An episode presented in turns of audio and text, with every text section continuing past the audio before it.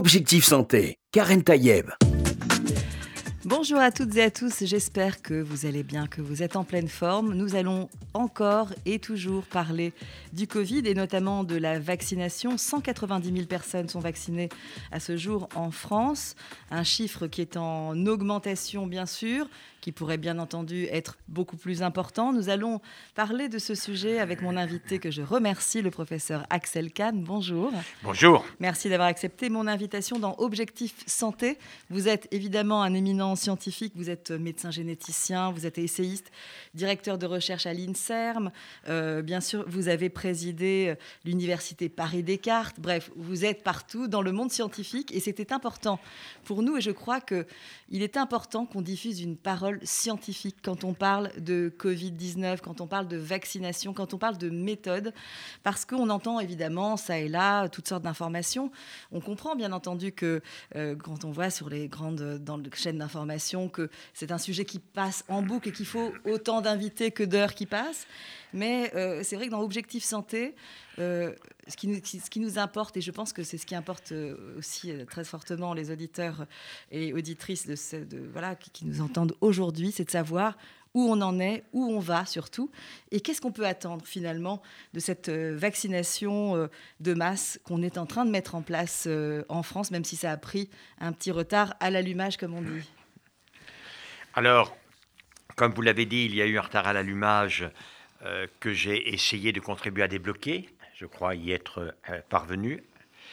Euh, les critiques que j'avais formulées, d'autres les ont formulées aussi, ont été prises en compte. J'avais fait trois critiques. J'avais indiqué que le, la présentation de la vaccination, on va dire le message, était défaitiste.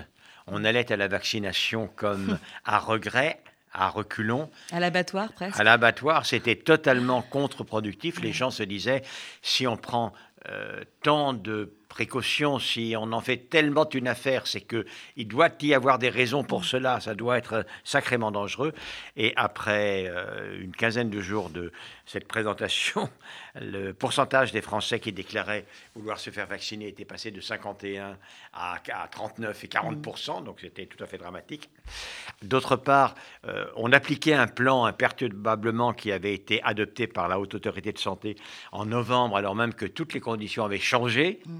Et troisièmement, euh, la procédure elle-même était d'une lourdeur et d'une longueur. Et je dois notamment avec les fameux cinq jours qu'on se donnait, qu'on donnait en tout cas aux, personnes âgées, notamment dans les voilà, ben enfin, c'était c'est compliqué, mais enfin, il y avait cinq jours. Il y avait une consultation et on ne vaccinait que cinq jours après. Mm. Euh, peu importe. Euh, et la preuve que c'était pas indispensable, c'est que le ministre l'a changé et qu'aujourd'hui on fait ce que l'on aurait dû faire. Et puis surtout parce qu'on avait déjà finalement un regard sur ce qui se fait ailleurs. Bien sûr, on va parler de, du cas euh, Israël parce que c'est quelque chose un peu d'à part. Mais euh, le 27 décembre, il y avait un accord européen qui disait le 27 décembre, on, nous devrions tous euh, en tout cas tous les pays européens, être en ordre de marche pour commencer une vaccination. Voilà, donc nous on a fait une erreur de stratégie à l'allumage. Je crois que c'est rectifié. Mm. Pour l'essentiel, c'est rectifié. Puis l'autre critique que j'avais faite, qui était extrêmement important, c'est compte tenu de la perspective d'une aggravation de la situation sanitaire, il fallait évidemment non seulement vacciner les personnes fragiles, ça c'est tout à fait correct, mais également vacciner les soignants pour qu'ils soient encore en capacité de soigner. Et on aura fort besoin de soignants au travail, à leur poste. On en aura besoin pour eux, mais surtout pour nous, il faut le reconnaître. Donc ça, ça a été pris en compte. Vous pensez euh, que la question du variant euh, Alors écoutez, je termine, ça c'est une autre question si vous voulez oui, bien. Mais voilà, est-ce que ça, est-ce que voilà. ça je vais vous parler du variant. Je vais vous parler du variant. Changer la donne. En voilà. Euh, ça dépend lequel. Le variant anglais, non, mais je vais en mm. parler immédiatement. Euh, quoi qu'il en soit, actuellement, on a un rythme de réception mm. euh, des vaccins de l'ordre de 500 000 doses par semaine. Et j'ai indiqué qu'il fallait que l'on se fixe un, une ligne de conduite et un flux de vaccination de l'ordre de 400 000 à 500 000 par semaine, c'est-à-dire que l'on utilisait toutes les doses que l'on a mm. en se disant que l'on vaccinerait la piqûre de rappel avec les doses qui viendront demain, et il en viendra, il en viendra même plus, qu'il fallait certainement pas en conserver. Alors il y a une montée en puissance et je pense que l'on devrait pouvoir arriver là, ça veut dire que euh, l'on se maintient environ, euh, compte tenu des week-ends où on ne va pas vacciner au même rythme, au même rythme qu'on se maintient à un rythme de l'ordre de 80 à 100 000 mm-hmm. vaccinations tous les jours. Jours. C'est ça qu'il faut faire. Les variants. Le variant anglais, euh, il a mis moins de trois mois pour aller du sud de l'Angleterre, le Kent, jusqu'au nord de l'Écosse et en Irlande. Eh bien, sa vitesse de diffusion en France est la même. Elle est la même. Voilà, elle est la même. Il ne faut pas se faire d'illusions. Même, si que... même si on a trouvé très peu de, finalement, de, de, variants, en tout cas de clusters de ces variants anglais actuellement en France. Oh, si, on a, si, on a trouvé, on en trouve de plus en plus. Euh, en région Île-de-France, mm. en région Île-de-France, euh, il faut euh, le dire, on en est à, à 1 à 10% des virus caractérisés qui sont des souches anglaises, avec cette mutation mhm. particulière qui en augmente euh, l'infectiosité. Euh, et donc, euh, il faut s'y préparer. Il n'est pas plus dangereux, mais il est nettement plus infectieux. D'une certaine manière, ça ne change pas, si ce n'est que c'est une contrainte de plus pour l'accélérer, l'efficacité de la vaccination, mhm. parce que les vaccins qui ont été préparés pour les souches antérieures sont actifs sur la souche V1 anglaise. Mhm. L'inquiétude euh, n'est pas celle-là, elle vient d'autres souches qui sont apparues ailleurs, en Afrique du Sud et également au Brésil, dans des zones où il y avait eu beaucoup d'infections et où il y avait une immunité collective, et qui sont des souches qui ont été sélectionnées pour résister aux anticorps. Et alors là, ça n'a pas encore été totalement étudié, mais il y a des risques euh, non négligeables que ces nouvelles souches, cette fois-ci, type euh, brésilienne Manaus et type euh, sud-africaine, soient moins bien inhibées par les anticorps vaccinaux que aussi bien les souches antérieures que la souche anglaise qui le sont. Alors ça, c'est une information un peu nouvelle parce qu'on a toujours entendu que, en tout cas, avec les informations dont on disposait à ce jour, que le vaccin euh, prévu, notamment le BioNTech, Pfizer, etc., euh, avait un effet sur, euh, en tout cas en termes d'anticorps, sur ces variants. Là, on, est encore, on n'est peut-être pas aussi sûr que ça. Ce qu'il faut comprendre, si vous voulez, c'est qu'en Europe, en Angleterre ou en France, l'immunité collective liée aux infections était relativement basse. C'est-à-dire que les virus qui sont là n'ont pas à faire face à des anticorps neutralisants chez un pourcentage important de personnes. Mmh. Donc il n'y a pas eu de pression de sélection. Mmh. En revanche, dans certaines zones où il y a eu énormément d'infections des souches antérieures et où l'immunité collective, elle avait atteint 60% des personnes à mmh. Manaus, au Brésil. Alors là, le phénomène de la sélection naturelle a joué à plein et ont émergé, ont été sélectionnées en réalité, des souches qui résistaient aux anticorps. Ça, c'est différent. Et comme elles ont été sélectionnées pour résister aux anticorps, il est assez normal que l'on craigne évidemment qu'elles soient euh, moins sensibles euh, aux anticorps développés euh, qui sont synthétisés sous le contrôle des vaccins, après stimulation par les vaccins. Alors vous qui êtes un scientifique, un chercheur, j'imagine que dans les laboratoires aujourd'hui, bien sûr, on a conscience de ces variants, qu'il y a aussi une recherche spécifique sur, oui, euh, on a ces vaccins c'est déjà commencé. C'est déjà hein. commencé. Euh, aussi bien BioNTech que mm. euh, Moderna commencent à préparer des nouveaux vaccins mm-hmm. que l'on utilisera dans, dans, quelques mois, qui seront actifs contre cette nouvelle souche mm-hmm. si elle apparaît. Alors, comme elle est apparue séparément dans différents endroits où il y avait une pression de sélection avec des anticorps, il semble que ce pourrait être l'une des souches dominantes qui résiste mhm. effectivement à la réponse euh, immune à l'infection. Je me mets à la place des auditeurs et auditrices qui doivent nous entendre et qui disent mais alors à quoi il va servir ce, vaccin À protéger des souches qui sont de loin. il va servir à protéger euh, des souches qui sont de loin prédominantes à l'heure actuelle, qui représentent 99% des, des, virus infectants, mhm. les anciens et le virus anglais. Et cela veut dire que dans un délai qu'il est difficile de préciser, mhm. mais peut-être quelques mois, un an, eh bien, il faudra faire une nouvelle vaccination, un rappel comme pour la grippe en quelque sorte. Et cette fois-ci, mhm. ce rappel inclura les séquences qui permettront de développer des anticorps contre ces nouvelles souches résistantes aux anticorps euh, liés, développés euh, à la suite soit de vaccins antérieurs, soit d'infections avec les souches antérieures. Ça me permet de vous poser aussi une question que se posent beaucoup d'auditeurs et auditrices, c'est est-ce que ce vaccin anti-Covid, on sera amené un peu comme la grippe à le faire chaque année parce qu'on aura pris en compte un certain nombre de mutations? Est-ce que ce vaccin, c'est une fois pour toutes ou pas? On ne le sait pas naturellement, mhm. mais je peux vous dire quelle est la plus grande probabilité. Compte tenu de ce que je viens de vous dire, mhm. la plus grande probabilité est qu'il faille se revacciner avec peut-être un rythme manuel. C'est pas sûr, mais c'est la plus grande probabilité, incluant dans les séquences des ARN vaccinaux des séquences spécifiques des souches résistantes aux anticorps qui ont mhm. émergé. Et euh, si jamais, ce qui est possible malheureusement, le coronavirus, le COV2, devient endémique, comme des rhumes habituels, comme la grippe, mhm. alors oui, le schéma, ça serait celui de la vaccination antigrippale, avec une adaptation chaque année aux souches émergentes qui sont résistantes aux anticorps qui ont été stimulés par les infections et les vaccinations antérieures. La difficulté avec euh, ces premiers vaccins dont on dispose actuellement, c'est leur conservation. On le sait, il faut des grands euh, congélateurs à moins 80 degrés. Est-ce que ça, c'est vraiment, euh, c'est parce qu'en fait, c'est les premiers vaccins qui ont émergé, et heureusement d'ailleurs, il faut toujours remercier la recherche parce que c'est euh, une façon aussi d'endiguer euh, cette, et d'enrayer cette, cette maladie. Est-ce qu'à terme, on, ira plutôt vers des, vers des vaccins qui ressemblent davantage à ceux de la grippe, plus facilement, que l'on pourra voilà, préserver plus, plus facilement dans un simple, simple réfrigérateur? Écoutez, on verra bien parce qu'il va y avoir quatre ou cinq classes de mm. vaccins qui vont être testés. Ce que l'on peut dire des vaccins ARN, il y en a deux, il va bientôt y en avoir trois, mais qui sont sur le même principe, qui sont par conséquent BioNTech Pfizer, euh, Moderna et CureVac dans peu de temps, dans quelques semaines ou euh, un couple de mois. C'est qu'ils sont très remarquablement efficaces il faut reconnaître, c'est une bonne surprise. C'est parmi les plus efficaces, une heureuse surprise. c'est parmi les plus efficaces des vaccins que l'on a développés ces, ces, dernières années, puisqu'ils sont efficaces, suivant l'âge des personnes, leur état, entre 94% des cas et 97% des cas. C'est tout à fait phénoménal. Par ailleurs, contrairement à ce qui a été dit, ils sont très remarquablement tolérés.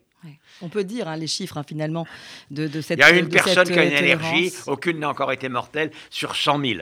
Quand on sait que des gens qui ont des, allergies sévères dans la population générale, allergie aux arachides, allergie à la tomate, allergie aux piqûres d'hyménoptères, etc., représentent une personne sur 1000, on voit que ça n'est réellement pas significatif. Et en plus, quand on vaccine, il y a cette période de surveillance qui dure à peu près 10 euh, à 30 minutes, une fois qu'on s'est fait vacciner, pour justement évaluer le risque et intervenir en cas, euh, bien sûr, de choc anaphylactique, ce qu'on ne souhaite évidemment pas, mais 1 sur 100 000 ou 1 sur 100 000, comme vous le dites. Voilà, il y a une surveillance, en effet, qui, dans les EHPAD, ça va être une demi-heure. Moi, j'ai été vacciné, je peux vous dire que ça a duré 5 minutes.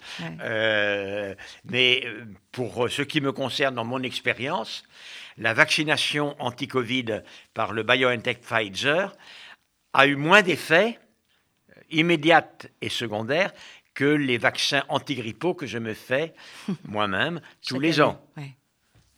Le fait que ce soit donc évidemment intramusculaire, est-ce que ça peut entraîner une douleur supplémentaire ou pas? Euh, oh non, du tout. Moi, j'ai ni senti l'aiguille, ni senti le liquide, ni rien senti après. Merci à la personne tout petit endolorissement euh, le lendemain, mais euh, quasiment rien. En, règle générale, c'est un petit peu ce qui est rapporté finalement comme effet secondaire. C'est cette petite douleur au point d'impact de la vaccination, rien, rien de, grand, de bien plus.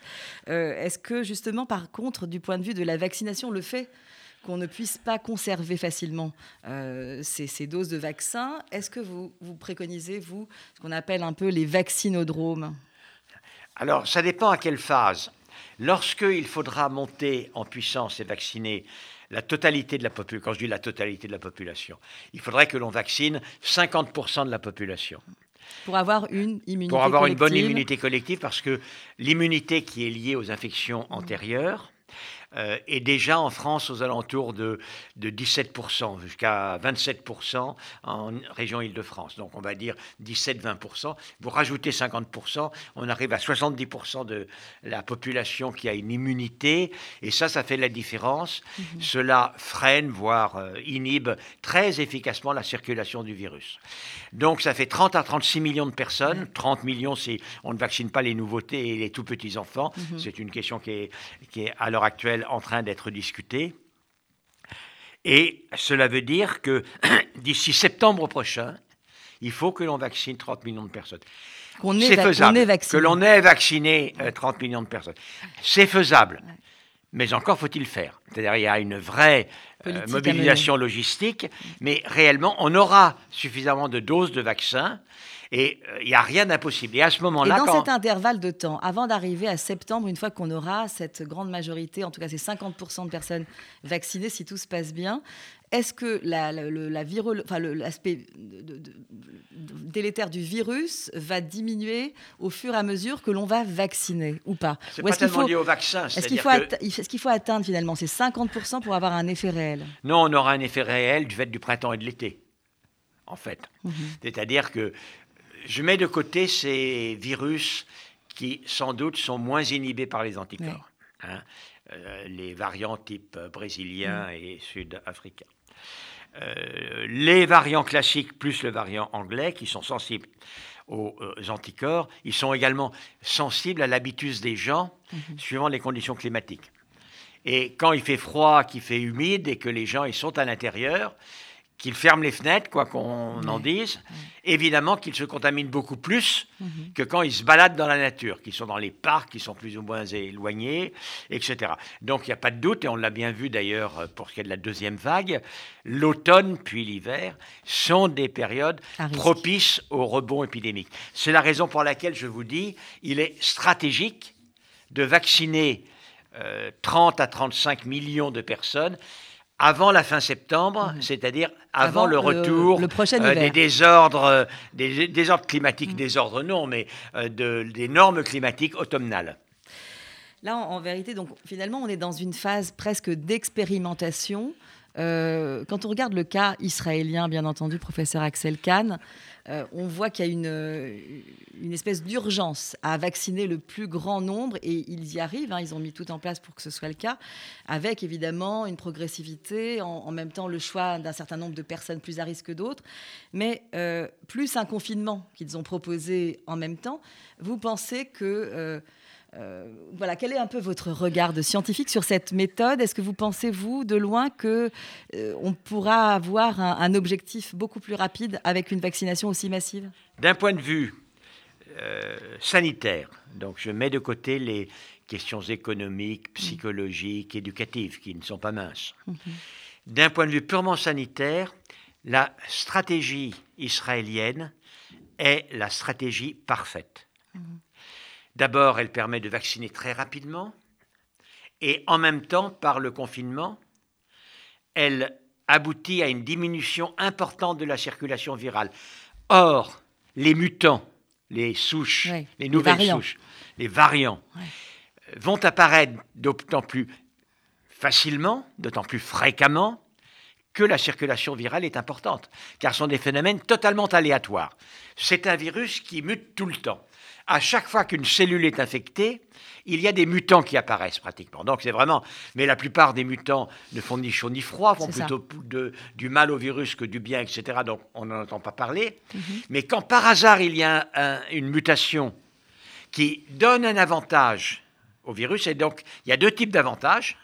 Un avantage est d'être plus infectieux, ou alors quand il y a une pression sélective immunitaire, c'est-à-dire une population qui est immunisée, quelle que soit la méthode pour avoir euh, obtenu cette immunisation, c'est une pression de sélection, alors les mutants avantagés, les souches avantagées, évidemment vont remplacer les souches antérieures. C'est un phénomène absolument général qui est au centre de la compréhension mmh. des phénomènes du vivant. Euh, et donc, et donc on a intérêt à diminuer la circulation virale. D'où l'importance de voilà, Tous les pays qui ont essayé de vivre avec le virus en laissant le virus circuler à très haut niveau portent une très lourde responsabilité dans la facilité et la rapidité avec laquelle les mutants Et pourtant, sont apparus. au départ, au démarrage de cette pandémie, euh, certains scientifiques disaient on peut soit expérimenter un confinement, soit plutôt laisser tout le monde euh, un peu faire ce qu'il veut, et on verra finalement, au final, qui gagnera cette course contre, la pandémie. Voilà. Aujourd'hui, on le sait. On a vu. Aujourd'hui, on sait que il n'y a c'est- il n'y a pas d'immunité spontanée Ouais. suffisante. Peut-être que l'un des rares exemples où elle a été suffisante, mais au prix d'un nombre de morts euh, tout à fait invraisemblable, c'est dans la région de Manaus, en Amazonie, au Brésil. Et vous voyez que cette immunité spontanée, avec tout de même une circulation virale qui est restée très élevée, Mhm. évidemment, elle n'a pas empêché qu'une nouvelle souche soit sélectionnée qui résiste aux anticorps des infections antérieures. toute façon, Et par les- les conséquent, virus sont des- que ce soit les États-Unis d'Amérique, que ce soit la Suède, etc., cette stratégie est un échec total. Les deux méthodes, c'est la vaccination et la distanciation physique. Et les gestes barrières, bien voilà, quand je dis geste barrière, ça fait partie de la sûr, distanciation on physique. en a sur la table, bien entendu, le masque. les- je- Et nous avons, et nous et avons des masques. Et et voilà. bien sûr, les, les- les pièces, euh, bien sûr. Euh, on, on- on sait actuellement, euh, en France, on parle d'éventuellement, enfin, on a entendu, comme vous, j'imagine, professeur Axel Kahn, qu'il y avait une volonté peut-être de reconfiner, en tout cas de, peut-être d'avancer euh, à 18h l'heure du couvre-feu. Est-ce que vous pensez que, que, ces méthodes un peu partielles, parce que ce n'est pas des confinements euh, euh, total, euh, est-ce que, est que pour vous, euh, c'est une, une, quelque chose qui peut avoir un effet positif? C'est une question très compliquée et qui est de choix politique. En effet, euh, un pays euh, ne se gère pas uniquement avec les contraintes sanitaires. Ce sont des éléments absolument fondamentaux, mais ne sont pas les seuls. Euh, l'effondrement économique, l'effondrement pédagogique, euh, la tension psychologique, euh, psychiatrique, etc. Tout ça sont des éléments qui sont relativement importants. Globalement, je peux vous dire que la stratégie qui a consisté à n'être pas assez rigoureux et à essayer de vivre comme ça avec le virus, in fine, elle a été la plus mauvaise. Parce que pendant plus d'un an maintenant, ça sera un an et demi peut-être, on aura vécu avec ces stop and go, euh, ces périodes de confinement, déconfinement, accalmie, rebond épidémique, et jamais on n'a été tranquille, ni d'un point de vue économique, ni d'un point de vue pédagogique, ni d'un point de vue psychologique. Alors que les pays qui ont été beaucoup plus rigoureux initialement, euh, par exemple l'Australie, par exemple la Nouvelle-Zélande, euh, Taïwan, la Corée, qui ont même empêché le virus d'entrer, ou la Chine, la dictature chinoise, d'un point de vue sanitaire, elle en avait les moyens dictatoriaux, je dirais, a été redoutablement efficace. Ces pays-là, aujourd'hui, ils ont une activité pédagogique, ils ont un état psychologique moyen, ils ont une activité économique qui n'a rien à voir avec celle des pays qui ont essayé de vivre avec le virus. Donc, avec le recul, on sait que ce qu'ont fait la plus grande partie des pays du monde a été, in fine, une mauvaise stratégie. Mais c'est plus facile à dire après qu'avant, évidemment. Mm, Bien sûr. Et puis de toute façon, euh, ce virus non seulement ne- nous réserve des surprises avec, euh, avec ces C'est une variants saloperie, hein. qui, qui- qui arrivent au fur et à mesure, exactement. Mais en même temps, on n'arrive pas encore à le maîtriser. De toute façon, on, on le comprend bien qu'on est dans une période presque d'expérimentation et que finalement, dans tous les pays, on expérimente ce vaccin en espérant, au bout du compte, qu'on est finalement, en- on- qu'on va voir finalement le bout du tunnel, comme on dit, euh, très prochainement. Vous, c'est un sentiment que vous avez en tant que scientifique parce que c'est important de se dire, euh, voilà, on peut, on peut imaginer des choses. Quand on dit qu'on a l'impression d'être au bout du tunnel, ça ressemble plus à de la poésie qu'à de la science. Est-ce que vous, en tant que scientifique, vous voyez une, une émergence, quelque chose qui nous rapproche finalement d'une maîtrise, pas de la fin de ce virus, mais en tout cas d'une maîtrise euh, de, de ce virus? La réponse est oui. Je suis moins optimiste que je ne l'étais à une période. Durant toute cette pandémie, j'ai fait des pronostics depuis le début. Ouais. Je me suis peu Qu'est-ce qui vous a rendu moins optimiste, professeur Axel Kahn c'est que je croyais que ce virus était venu, sévirait et s'en irait. Mhm. Voilà, comme d'autres, euh, etc. Il peut encore le faire. Ouais. Ça fait qu'un an qu'il est là. Mais, mais, mais, il peut également s'établir. Il peut être. Il peut s'établir sur quoi? À, court terme, moyen terme, sur une durée? définitivement. définitivement. on ne voilà. Et qu'il faille apprendre effectivement à se vacciner, à se revacciner, etc.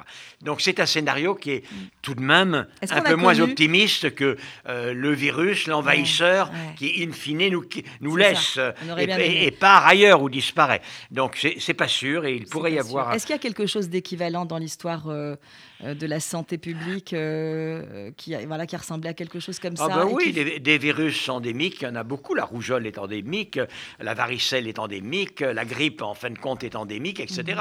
Et donc, en réalité, il y en a beaucoup. Avec une vaccination. Et donc, oui, on vaccine, euh, mais on, a maintenant, au mhm. point de vue sanitaire, à compter sur un nouvel ennemi établi qui lui-même évolue, qui pourrait être le coronavirus. Ça n'est pas une certitude, mais c'est bien possible. Voilà. Et par conséquent, est-ce que je vois euh, la sortie du tunnel? Je vois en tout cas une situation euh, de diminution importante des contraintes. C'est-à-dire la possibilité de reprendre les activités essentielles à l'équilibre de la nation, des nations en règle générale, de la France pour ce qui la concerne, avec une plus grande facilité pour l'école, une plus grande facilité pour l'université, une reprise économique, etc., etc.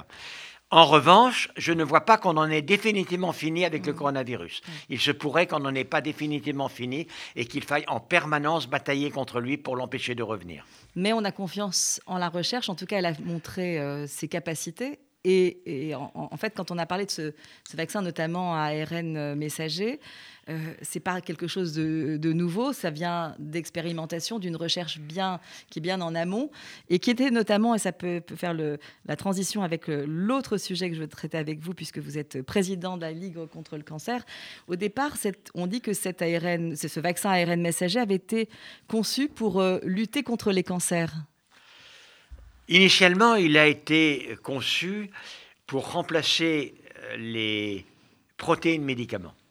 Il y a de nombreux médicaments qui sont des protéines. Mhm. Or, au lieu d'injecter une protéine, qui est souvent compliquée à fabriquer, on peut injecter l'ARN qui commande à la cellule de synthétiser la protéine. Mhm. Et les maladies auxquelles on a pensé, d'un point de vue purement économique, on a pensé forcément d'abord au cancer, car c'est la plus rentable de toutes les maladies, mhm. parce que c'est la plus fréquente de toutes les maladies. Enfin, c'est en train de devenir la plus fréquente de toutes les maladies, et en tout cas, c'est la plus fréquente de toutes les maladies dans les eh, pays développés, ceux où il y a un pouvoir d'achat euh, important, ce qui, malheureusement, mais c'est comme cela, a une importance pour les stratégies des laboratoires. Mmh. Et donc, effectivement, les petites biotech qui ont commencé à travailler sur l'ARN médicament mmh. ont forcément pensé à la cible du cancer parmi leurs recherches, car c'était la plus évidente, naturellement. Jusqu'à présent, ça n'a pas donné énormément de résultats. Mmh. Euh, et on verra dans l'avenir. Mais je crois que l'ARN médicament pourra être inclus dans les stratégies de thérapeutique contre les cancers. Je ne, le vois, je ne vois pas que ce soit révolutionnaire. les grandes stratégies à l'heure actuelle, c'est d'abord la thérapie ciblée, et ça, ce sont des petites molécules qui sont utilisées, ou alors l'immunothérapie. Mhm. Et l'immunothérapie, les anticorps sont des, sont des protéines, après tout, et on voit bien que euh, dans certaines stratégies, l'ARN pourrait permettre euh, de euh, dispenser une immunothérapie ou de renforcer l'effet d'une immunothérapie plus facilement. Mais, pas, révolutionnaire. Pas révolutionnaire. Et pour l'instant, ça n'a pas fonctionné finalement. Euh, jusqu'à présent, ça n'a pas fonctionné. Mais, la chance que nous avons eue, grâce à cette recherche qui n'était pas... C'est que la méthode de l'ARN médicament était au point. Elle était au point. Et c'est ça, quand on dit, pour contrer ceux qui disent, c'est un vaccin qui arrivait trop vite, on n'en a pas confiance parce que ça, ça vient de sortir. Non. En réalité, la méthode, et c'est ça qui était important de euh, professeur Axel Kahn, de se dire qu'on avait une méthode qui était établie, mais qui n'avait pas fonctionné sur les autres euh, projets. Mais là, en tout cas, ça fonctionne bien sur le, coronavirus. Il y a des gens qui se sont désolés en disant, écoutez, d'habitude, fabriquer un vaccin, c'est 10 ans, ah et là, pendant un an... C'est vrai, mais ou bien on ne croit pas du tout au progrès. C'est ça. Ou bien si on croit au progrès, on se dit que mettre 10 ans pour fabriquer un médicament, évidemment, cela peut s'améliorer on peut accélérer. Et de fait, d'un point de vue purement scientifique, mhm. le fait que l'on développe un vaccin aussi remarquablement efficace que les deux vaccins ARN utilisés aujourd'hui, euh, un an après que l'agent infectieux contre lequel on se bat à l'aide de ces vaccins a été reconnu, c'est fabuleux. Bien sûr. C'est tout à fait extraordinaire. C'est une chance euh, absolument inouïe. Euh, professeur Axel Kahn, en tant que président de la Ligue contre le cancer, on dit souvent aussi qu'à cause de ce coronavirus, en conséquence et en cascade, des maladies ne sont pas traitées, ne sont pas euh, prises en, en- en charge au bon moment, et notamment la question des cancers. On sait très bien qu'il y a, il y a une, une prévention, il y a aussi intervenir rapidement quand le diagnostic est posé. Vous êtes inquiet par rapport à ça? Oh ben, nous l'avons dit, je suis plus qu'inquiet, c'est-à-dire que nous savons très bien que la Covid a déjà eu des dégâts collatéraux, chez les personnes atteintes de cancer, euh, dégâts collatéraux considérables. Nous évaluons à plusieurs milliers les personnes qui mourront de cancer, qui n'auraient pas dû mourir s'il n'y avait pas eu la Covid. Parce qu'on n'aura pas pu les Voilà. opérer en temps et en Et heure? euh, oui, le diagnostic a été retardé, euh, les, Mhm. les examens de confirmation ont été retardés, l'opération a été retardée. Donc c'est tout un ensemble. Honnêtement, c'est tout un ensemble. Mhm. Donc plusieurs milliers, tout le monde est à peu près d'accord, on a à peu près les chiffres.